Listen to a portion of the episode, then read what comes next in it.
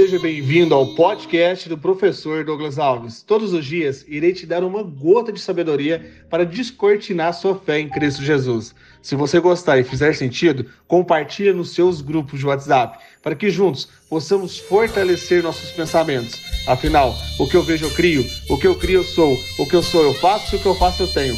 Vamos ao episódio de hoje e rumo ao topo!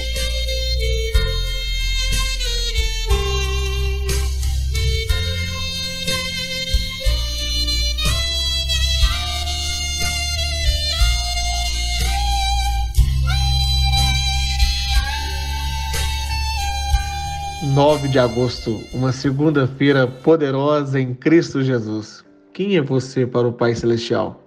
Você consegue sentir a presença dos anjos celestiais? Você escuta a direção do nosso Senhor Jesus Cristo? Cuidado em pegar a direção errada e não ter clareza sobre a falta de resultado que talvez você não está conseguindo chegar e não sabe o motivo. Às vezes, o desânimo é tão grande que a gente come e volta a dormir. Você está se apegando às coisas ou até mesmo pessoas. Deixa eu te falar uma experiência de uma pessoa que entrou deserto adentro e foi tentado. Caso você está pensando que é Cristo Jesus, estou falando de uma outra pessoa. Essa estava desanimada, mas tão desanimada que pediu em oração para Deus tirar sua própria vida, de tão grande que estava seu medo, a sua tristeza.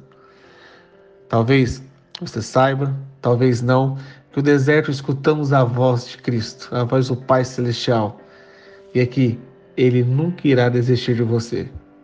Lembre-te que tem anjos para te servir, esperando sua sincera oração. Um ser celestial cuidando de você por 24 horas por dia. Capítulo 19 de 1 Reis, versículo 3.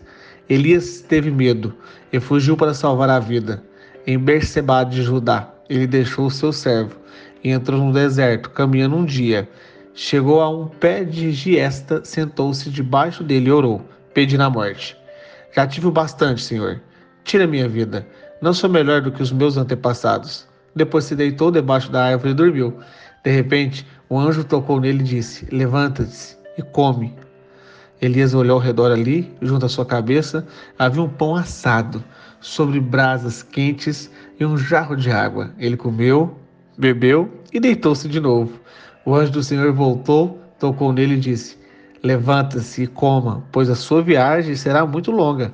Então ele se levantou, comeu e bebeu, e fortalecido com aquela comida, viajou 40 dias e 40 noites, até que chegou a Horebe, o monte de Deus. Em nome de Deus Pai Celestial que nos criou, que você levanta, Jesus Cristo que nos salvou, para você continuar caminhando, e o Espírito Santo que te fortaleça nessa semana até chegar na eternidade. Amém Amém e amém. Coloca um despertador para juntos passarmos por esse deserto que você talvez está passando profissionalmente.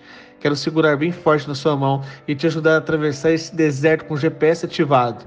Ei, Deus não desistiu da gente, por que você quer desistir de tudo? Vamos continuar caminhando? Amanhã, 21 horas, te espero. Se fortaleça, pega suas coisas e volte a lutar. Se eu pudesse te olharia nos olhos agora, iria falar assim: Começou a semana. Você tem uma caminhada longa pela frente. Levanta, se fortaleça, toma um banho e vamos rumo ao topo.